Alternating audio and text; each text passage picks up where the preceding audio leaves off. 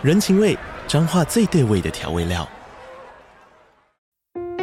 人，你在这端，我在那端，各自忙碌又相互牵挂。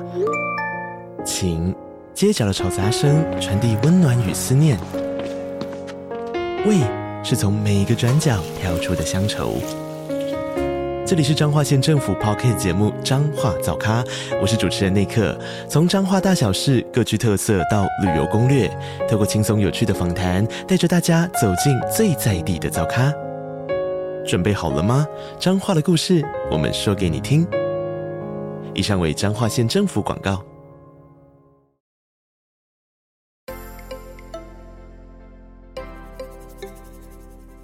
大家好，欢迎收听斜杠杠杠杠，大家来开杠。我是乔王，我是威廉。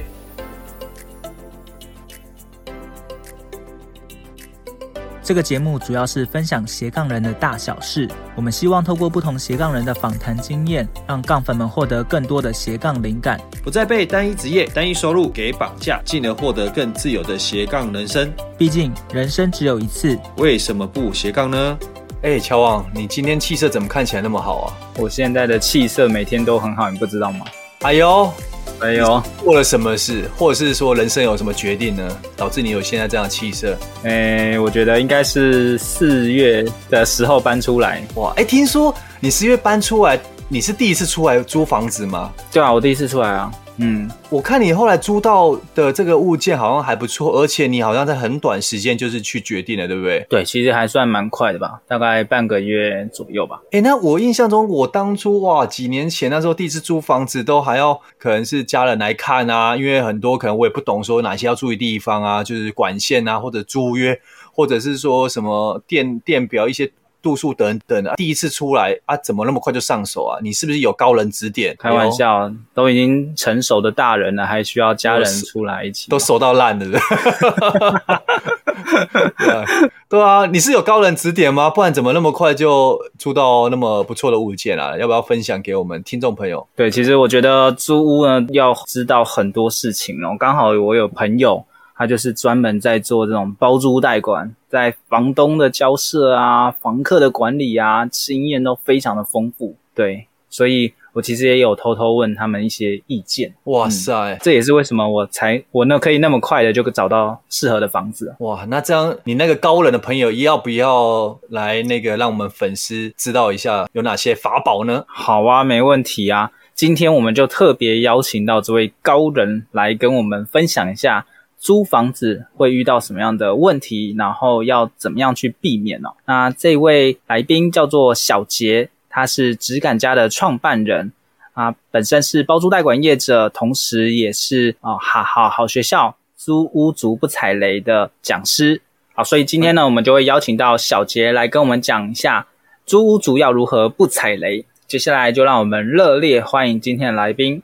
质感家的创办人小杰，欢迎小杰，Hello，大家好，欢迎小杰，小杰，哇，今天非常开心邀请到小杰来我们的节目哦。那据说小杰的身份还蛮特殊的嘛，小杰要不要跟我们分享一下你现在在做些什么呢？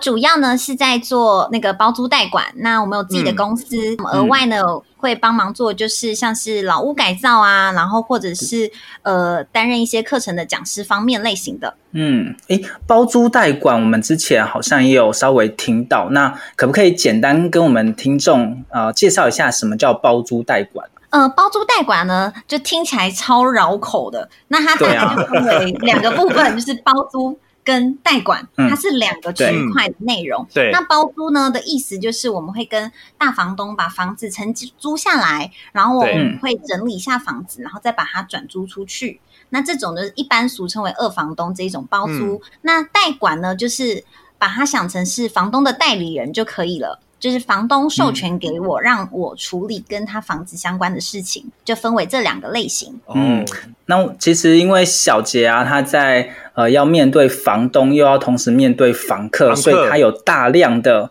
房东跟房客的交手经验。那据说最近也推出了一个新的线上课程嘛，哇！那这门线上课程叫什么呢？这门线上课程呢，就是租屋族不踩雷。对，因为呢，我们希望说可以协助租房子的朋友，然后在租房子的过程当中呢，嗯、有遇到什么样的问题，可以透过我的经验，因为其实我已经租了一百多间的房子了。那透过我的经验，可以先跟他大家做一个分享，让他在这过程当中呢，可以先了解会有怎么样的问题，可以预先防范。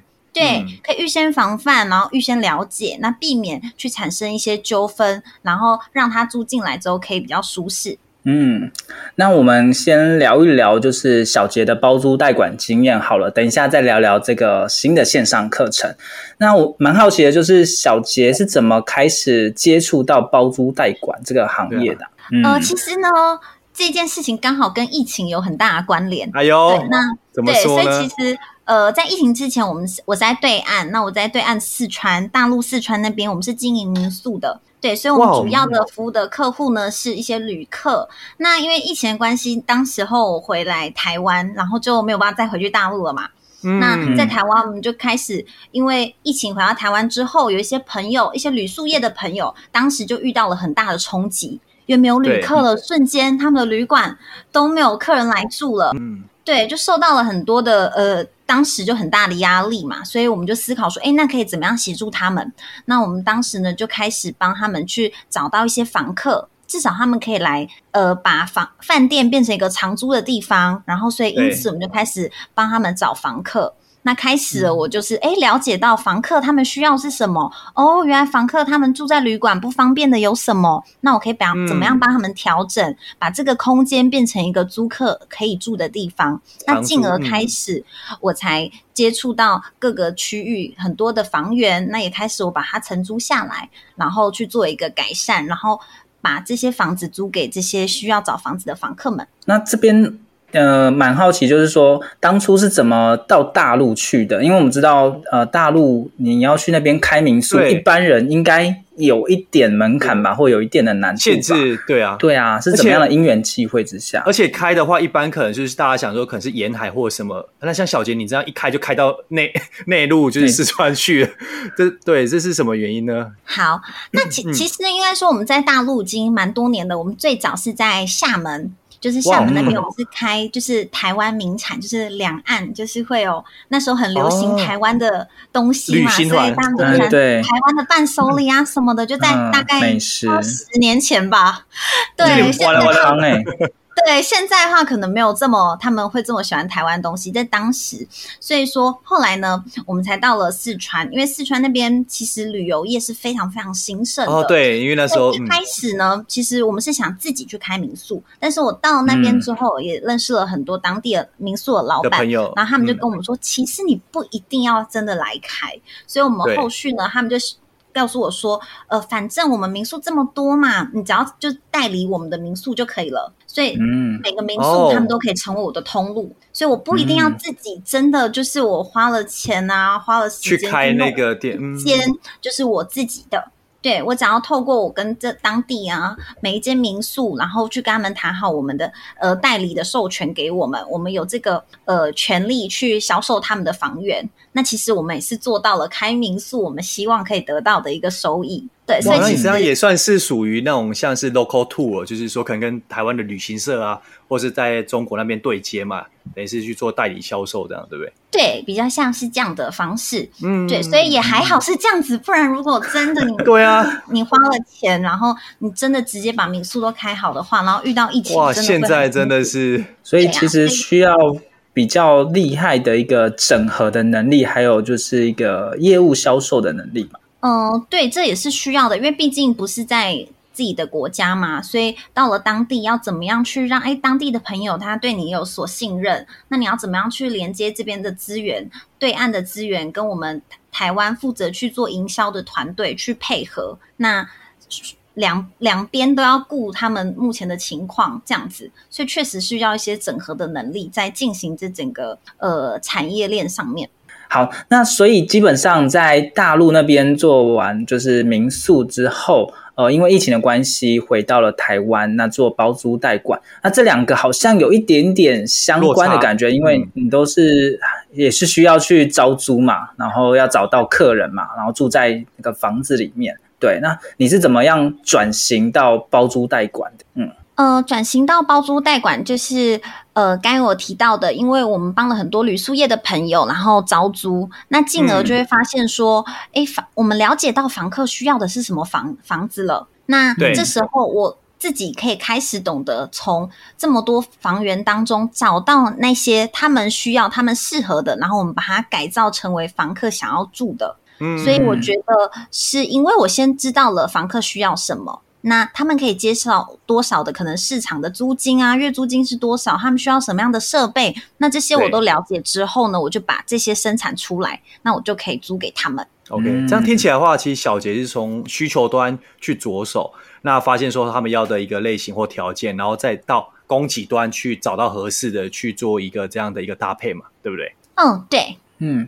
那如果像一般我们的听众啊，我们的听众叫杠粉，如果他们也想要跨入这样的一个领域的话，呃，有没有什么样的建议可以帮助他们说，哎，就是可以接触到包租代管或二房东这个领域呢？或者是说有没有相关的可能资源？因为他们可能是完全都没有像像小杰之前还有对岸的这些的一个经验嘛。那他如果说是一个小白。那真的也对这个招租代管也蛮有兴趣的。那是不是有一些步骤性，或者是说像资源可以一些做利用？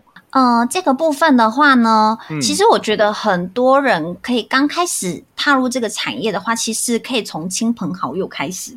哎呦，蛮 对，蛮多其实是因为他可能亲朋好友有买房子，然后他们也会需要帮忙招租嘛，嗯、所以他可以先协助他的亲朋好友们招租。或者是说，请他们让可能，哎，我可以协助他，我可以先帮他代管，我可以当我的可能亲朋好友的房子的代理人。那我就了解了怎么去租房子了，嗯、了解了，哎，房客的需求是什么了。那进而，如果你更专业一点，就可以直接跟他把它租下来，就是包租下来。包租下来就比较像买断的感觉。嗯、对，对，你就可以直接把它租下来，然后你再租出去给其他的人。所以很多。嗯人其实像以前比较多开始做这一块的人，他很多都是可能自己的呃亲朋好友的房子，或者是这一栋大楼，因为我熟悉在这里嘛，嗯、所以我可能是这里的管理员呐、啊，或是我是管委会的成员呐、啊，然后诶我就协助我的邻居或者是我的亲友，然后帮他们租他。出租他们的房子，协助处理，那你就进而会开始有这个经验值去做累积了。因为一开始如果你完全零经验，然后你要从你完全不认识的房东开始的话，可能也会觉得有点怕怕的吧，或者是房东他也会担心说，哎，也不相信您，对，对你你会对我的房子你也还不够专业，但是一般亲友的话，可能就比较不会担心了。对，嗯，那可能刚好亲友在忙啊，或者是他真的没有时间去照顾自己的房子的话，诶，刚好有这样的房源，你就可以去练习去招租，然后去改造，嗯、然后去就是处理后续管理房客。那这些基本上都是二房东或者是包租代管业者要不断的面对到的一些挑战嘛，对不对？对，就是我们每天日常会遇到的事情，嗯、就是房客大小事。大小事，那些那蛮好奇的，因为我们听众朋友也想要了解说，如果说未来想要从事这一块的领域的话，那就你们的工作内容，因为你们分别刚刚有你有提到嘛，有招租还有代管这这两块嘛，那大概大概解释一下说，哎，你们的工作的大概比例呀、啊，还有说大概可能。面临的项目啊，事项到底做什么？对，因为大家对这一块可能还是有点对，有点神秘，有点好奇。嗯，而且常常听到小杰就很忙嘛，白天好忙好忙，然后晚上才有机会跟小杰讲到话。对啊，对啊，对啊，每天都很忙很忙很忙。对啊，因为一一直觉得小杰一直在上通告这样。我们有时间那个招租代管呢，对不对？大家很好奇，到处都有小杰这样。没错，没错。所以其实。做包租代管的话，其实我们要做的就是整个一条龙的服务。我们一开始呢，我们要开发出这个案源，嗯、就是有什么房子，那可能他有这个需求，他需要被包租或是被代管的。所以首先我们先开发出案源之后呢，我们就要呃去跟房东去签这个合约嘛，就是把房东授房东会授权给我们。那接下来呢，我们就会开始去做一个房子的改造了。那改造完之后呢，嗯、我们就会开始招租。那招租完之后呢，嗯、就是客服的问题了。对对，讲完好像、嗯、好像有点简单的，但简单的感觉，对，好像蛮简单的。超复杂。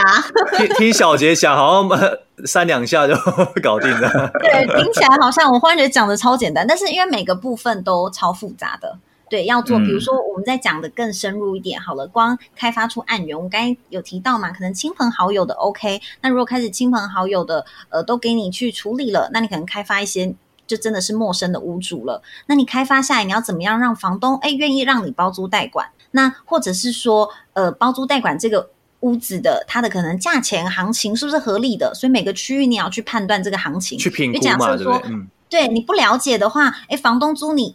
一万块，就你租出去九千块，对，那我就赔钱，倒赔，对，你还倒 赔这样子，嗯、所以你要去评估每一个区域的价钱行情，哎，是不是是否都是合理的？然后你跟这些房东，你们的合约怎么签立是也是对自己有保障啊？当然也是对房东有保障的嘛，就是双方都是要把这合约也是要签立好。嗯、那再来我们讲的整理房子，光整理房子这件事情就是一个超级大学问了，对，因为小姐很会打扫哦，说你说小杰。你说自己来吗？真的吗？之前刷油漆啊，初期初期真的是要自己来，初期什么事情都要亲力亲为，亲力亲为的，对。对，我之前一开始的时候，我也是刷油漆刷到三更半夜。真的假的？真的，我也是刷刷到三更半夜，就是什么事情都要知道怎么做。那你后续当然可以交给别人做，嗯、但是你至少知道它整个流程，它需要花多少时间，那大概的标准是什么？那他因为你之后授权给别人做了嘛，别人会不会哎可能偷工减料啊，或者是就是品质没有到达一定水准啊，或是花费很多时间啊，或是重工啊，这些你都会不知道。嗯、所以从头到尾这些事情每个细节都是我们。要先亲力亲为之后，那你再把这些可以分配给别人的事情交给别人做，那我们就就做可能我们最专业的，可能像到现在就是到处跑通告，就是我我是最正常的这样代言人。没有小杰现在就只要露面跟剪彩而已啦，其他都不用，对，全都外包给团队了，对不对？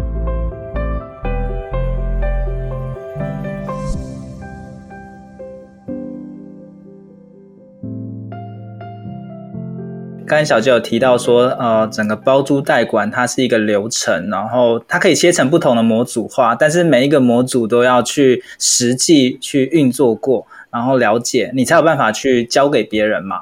那这一段过程中，我们也蛮好奇，就是呃，你怎么样去开始扩大，找到你的团队？因为大部分人可能就是做一个个人的二房东，他要到一个公司的规模，因为小杰现在是创办人嘛，那下面也有很多的伙伴。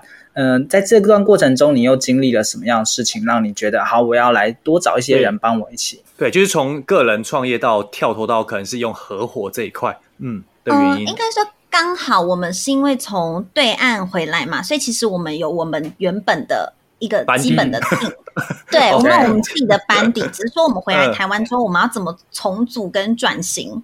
没错，对，所以比较，我觉得比较幸运的是，我本来就原本就不是一个人，我们本来就有我们的合作对象，只是说，哎，我们的模式跟呃合作的地点，就是都移回来台湾了。嗯嗯嗯嗯。OK，所以刚好就是你们在大陆那边就已经算是一个团队在经营了。对。哦，那你们回到台湾之后，只是把这样的一个模式去做一个转型，所以调整原班人马应该都还是在的嘛。对，最主要是一原班人马，然后跟稍微就是调动一些可能大家比较可能擅长的、啊，比较不擅长的，然后再把、嗯、呃工作去做一个区分。哇，那这样革命情感很深厚哎、欸嗯、你看一路从你看厦门杀到四川，又杀回台湾，这样 进进出出的，很忙诶、欸、对啊，对啊，所以现在很不习惯都待在台湾了，对啊，很不习惯。对，现在国门开了，就感觉很想马上飞离台湾。哎，但但小杰不好意思，那题外话，我其实蛮好奇的。所以你那时候其实是呃，在学生时代，其实一直都是在台湾居住嘛，就是在大学以前对啊，所以那时候就是可能你一毕业之后就就直接到厦门去了这一段。嗯、呃，差不多毕业大概一年的时候，一年之后就离开台湾了，这样就刚好有机会到那边去做一个这样的一个开始。哎，那前往这样真的蛮特别的耶，因为一、嗯、对啊。刚好是有认识的，一起过去吧？还是对，有是有认识的一些前辈，这样他们在对岸发展不错，然后当时也是呃，一开始也只是想要说增广见闻啦，因为如果 去看看看看，对，只在台湾的话，可能我们可以理解或。知道事情不多，所以才想说，哎，至少可以到对岸去了解不同的发展，那可以从中刚好也找到自己可能有兴趣的然后。一待就待了十年了，对，差不多 一待到了十年，哇，真的是很特别。所以我们都说，如果如果没有疫情的话，可能看不到我这样。没有，如果没有疫情，我们可能就没有认识小杰。你看，对，可能没办法。小杰说那个太忙没空，没有，不是没空，是不在台湾。哦，也是也是。那小杰，你在你呃这么多的一个招租过程中，有没有让你印象比较深刻的一些房客类型？因为我们很多人他可能他也是一个租屋族，对对。那以租客的租客的角度来说，你有没有遇到一些比较特殊、一些让你印象最深刻的一些房客案例？嗯，那也可以。房东吗？房先从房客好了。哦，房房客太多可以讲，蛮多。对，蛮多人应该是房客的身份。嗯嗯，OK，是要讲一些可能我就是很吓到我惊讶的房客吗？可以可以可以可以哦，可以。你说今天只有在我们节目才有独家嘛？对，真的对，就独家，就讲过都不会再讲了。乔王有台没有？有台没有？对，没有。为什么？因为小杰小杰也忘了，因为讲过也忘。真的，我们是独家，知道是 OK。对，对这个的话，可能是我。我我刚好想到的是，呃，因为一开始其实大家都在找房客的时候，没有还没有很多经验的时候嘛，嗯、所以其实我们会看不太出来说，哎，这个人到底是不是好房客？那当然，就像房客一样，啊、也看不出来谁是好房东。所以其实都我们都是两边在猜那个差异哦。对，到底这个这个会不会是好房客呢？然后我就想到了一个，有两个就是很特别的房客，我印象深刻。因为有一个房客是因为我都平常会叫车嘛，他是一个就是 Uber 的司机，然后他就说、嗯、就在跟我聊天说，哎，你在做什么的、啊？然后就跟他说，哎，我是做包租代管。他说，哦，真的，嗯、那这样太好了。最近有租屋需求，我很有租屋需求，我的行李都在我后车厢，我好需要租房子哦，你赶紧就是有没有房子可以马上租我。然后那时候我就不疑有他，我想说哇，他这样超级赶时间，就是需要租房子嘛。嗯、然后我就、嗯、呃，就是把联联系方式给他，然后后来他也就顺利租了我们的房子了。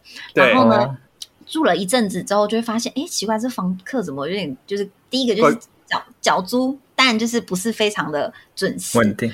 对，后来呢，就交了一个年轻的女朋友，这样。然后就是忽然有一天就说什么那个管委就打电话给我说：“天哪，那个我们房客就是什么要闹自杀啊！”然后他们吵架，然后警察都来了，然后警察就破门而入了。Oh my god！嗯，哇靠！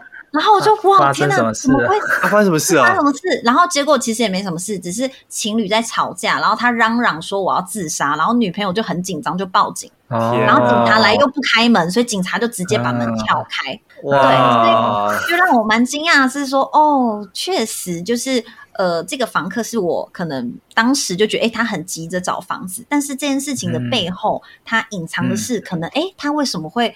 拎着自己的家当，就是在外离家出走，对对啊，对，这发生什么事情了？那他是不是对于自己的生活、自己的状态都没有规划的很好？对，所以其实这是一个背后他隐藏的一个的状状况，是我当时没有想到。我只是想说，哎，他很急着找房子，然后我我想要，哎，可以帮他处理这个问题。对啊，你说说这是真的很少人会把全家当就是放在车上。对，没错，我也是少啊？不也是蒙古跑路的感觉游游牧民族，游牧民族只是马变成车子这样。对，就是四海为家这样子。所以当时我就是没有想太多。那确实，这个房客也带给我们就是一点点的困扰。嗯，对，这就是我当时没有观察出来，哎，其实是这样。那他我们有另外一个房客也也很有趣，就是他来的时候是说他要呃，他有养宠物，然后说哦，养宠物、嗯、哦，养猫 OK，然后到他真的入住的时候，是大猫，说他养大猫四只猫，哦，对，一个小套房养了四只猫，所以我后来才每次我都会去问，哎，有几只猫？但是我一他又多了一只，对，就是我们根本不会。你你你要不要问 size 啊？会不会就是大的猫就对大小只这样子，大猫还是小猫？对啊，我这完全没有想到过。所以当他退租之后，大概那个房子，呃，就是我们请味道大概持续了差不多一个月，是散不掉。我们请清洁公司来除臭、清洁，就是都没有用几次的时间，很久。嗯，对，因为它一次四只猫在一个小小的套房里面。哦，那其实味道很难散去，对，味道很难散去，所以这个是我当时也没有哎没有留意到说哦养猫，我不会想到它会养四只猫，这是不在我的认知范围里面。对，因为如果你养这么多宠物，通常它可以找更大的住家，它不会找个这么小的空间。对，所以有时候还是要。所以你以后那个租屋的问卷调查就要加了那个几只有没有数量？对，你只有养几只这样子。那当然中间他住的时候也很离奇啦。他就说有一天，就是也是管委会打电话跟我说：“哎，你的房客要自杀，又对，又是要自杀。”他他也是，他们两个大概是我所有房客里面啦，唯二有跟自杀相关，但真的没有干嘛啦。他说他某一天想上去赏月。他就到阳台去赏月，然后人家就报警说 他是不是要跳楼？哎，会不会他只是真的单纯去赏月？对，他就是爬爬上栏杆赏月，他是只是想家里而已啊，离离离家太久，对啊，想家里看一下月亮。那个大楼的顶楼站在上面说赏月，然后站很久，啊，可能下面的人这样看，觉得哎，他站在上面那么久，就疑似有这样的倾向。对，感觉感觉抖抖一下，抖一下的。对，大概就是这两个房客，就让我就是算印象很深。深刻啦，那就会发现说，哎、欸，他们就有一些地方是，哎、欸，我真的没有观察到的。哎、欸，那小妍，那蛮蛮好奇的，是说，因为你说你大概租了一百多间的房子嘛，对不对？那我相信在过程中你也看过形形色色的呃形色的房客嘛。那你有没有就是说，哎、欸，在这样的一个经历里，你有归纳出说，哎、欸，在挑选上，你大概有掌握几个原则？譬如说，呃，有一些步骤，因为我们可能有些人对这个。呃，挑选房客没那么擅长，或者是有一些不知道怎么去注意的地方。嗯，好。譬如说，你会看面、这个、面相呢，还是 还是怎么之类的？呃、哎呦，这个额头很窄，额头很窄，没什么之类的。我我觉得真的多看会会有差，然后加上就是你可以问他一些问题，就是哎，你上次为什么会想？你为什么想要搬家啊？然后他这时候我有遇过，他就告诉我说，他上个租屋住太小了。那他东西放不下，然后呢，他还跟房东说，就是要把押金还给我，然后我要搬出来这样。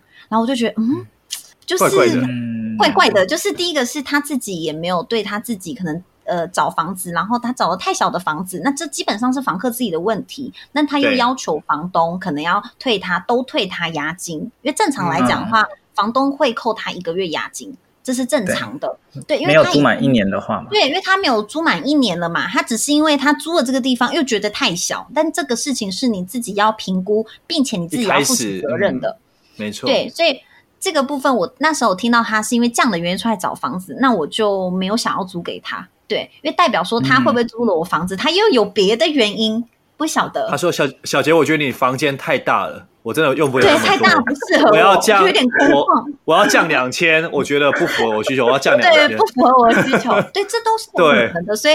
这是第一个部分，说我们可以稍微就是问他一下，为什么上一次为什么要搬家？那再来的话，我也会多去跟他们聊天，然后看他会不会敢看我们的眼睛。有时候你问他做什么，嗯、然后他就开始眼神游移。然后我有看过、那个、被被被小杰震慑到了吗？不敢直视你眼睛。呃，如果是女的话，比如说我问，我有遇过很漂亮的女生，然后我说：“哎，你是做什么的？”然后她跟我说：“呃、我是送 Uber 的。”然后我就、哦、真的假的？这样哦。你长这么可爱，这么漂亮，你是送 Uber？OK，好，那我就大概知道他可能是做的是别的工作，但是他不方便透露，这种也有可能。哦、对，那如果我们一般其实我们说清楚的话，嗯、能不能接受，那就在于双方了。但是如果有乔网就说 OK，没问题。对，乔网可能就 乔网应该是 OK，OK，Uber 或者是 Foodpanda 都可以，欢迎 欢迎。我的眼睛眼神会直视，没有问题的，我会想说。对，所以这个时候的话，我可能就会觉得说，哎、欸，他有所隐瞒的话，我就会不考虑。那或者是说，有些房客他可能会就是比较焦虑，嗯、这种话我也会比较担心一点。是，就譬如讲话吗？就是就是讲话会有一点焦虑的感觉，嗯、然后很多很奇怪的小动作。嗯、那甚至有些我觉得看到，你可以看他的手腕上可能会有那种割腕过的痕迹，哦、对，你就会观察到说，哦，他可能就是。一些状况不太好，那话我们可能会不考虑，他可能比较适合跟家里一起同住，就会可能比较适合比较安全一些，比较安全一些。这种话可能我们会去多做留意。嗯，没错。所以其实当房东也没有那么容易，因为你在过滤房客之后，你要去观察很多细节。那这些细节，呃，可能都是一些经验的累积，你才有办法知道说，哎，透过问问题啊，看对方的表情啊，看对方的状态啊，去判断，哎，他到底发生过什么样的故事，以及他的个性怎么样，以预防未来可能遇到一些你不想要的一些事件嘛，对不对？嗯，对，所以其实当房东也是不容易，就是我们要找到好的房客嘛。那其实当房客也是啊，嗯、我觉得当房客也不容易。那我们要找到自己适合的房，好的物件，嗯，对，好的物件，然后我们要怎么样去好好的跟房东去沟通，然后。跟房东取得一个共识，然后让我们可以长久的住在这个房子里面。所以其实我觉得当房就是大家都是不容易的，就是因为毕竟都是陌生人嘛。嗯、我们都基本上很多时候租房子肯定都不是跟认识的人租的，对，对，所以我们没有没有任何信任基础，我们对双方完全不了解的情况下，我们就要签立了一个可能一年以上的关系，对，大家都是很不容易的。嗯，所以其实对于房客来说，他在找房子的时候，可能也要面对到不同的问题。那这个也可能也是小杰为什么你要在好学校开这门课程的一个原因嘛？就是说如何去避免踩雷嘛，对不对？嗯，对，所以其实就是因为我们看了很多，就是房客他在找房子的时候遇到了很多的问题，那他也不知道说哦，原来他自己还搞不清楚自己要的是什么。那所以说我们才。开了这门课程，希望说这些租房子的房客们，他可以找到一个适合他的地方。就像我可能举个例子来说好了，最近有一个房客，那他呃刚住了一个月就要退租了，然后我就问他说：“哎，有发生什么事情吗？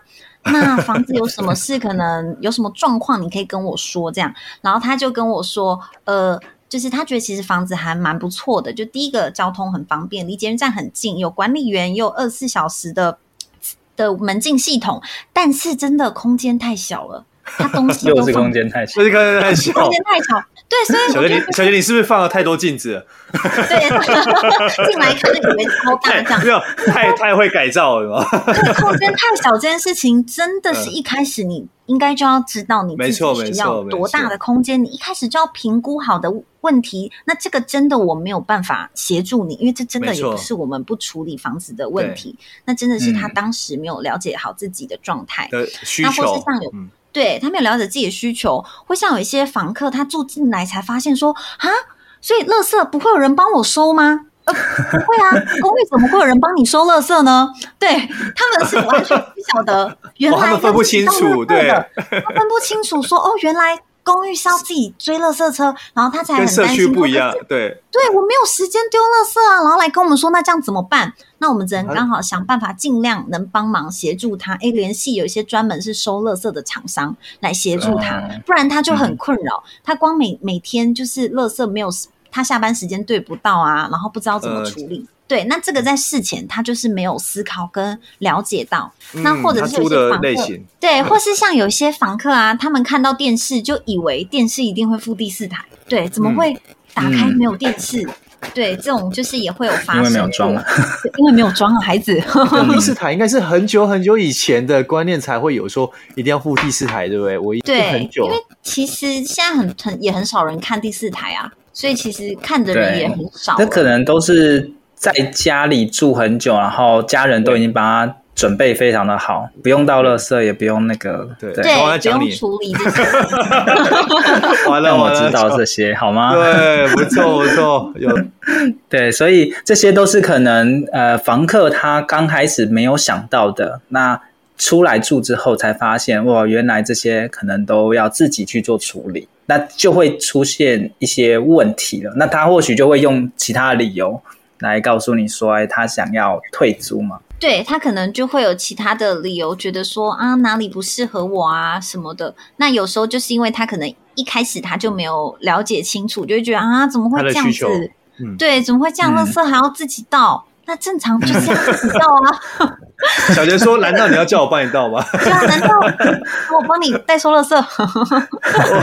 然后然后小杰要多一个营业项目，哇，这个毛利也蛮高。对，我其实可以斜杠，看谁要来斜杠帮我代收垃圾，因为我们有现在大概有七八间有了，就是有代收垃圾服务。哇，对，可以哦，对啊，你这样又可以就承租一台车。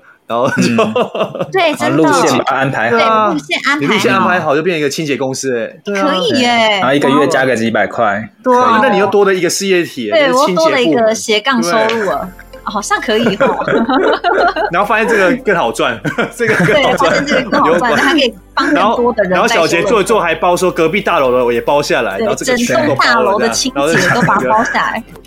对对对，然后之后又搞回收，对，垃圾里面又搞回收。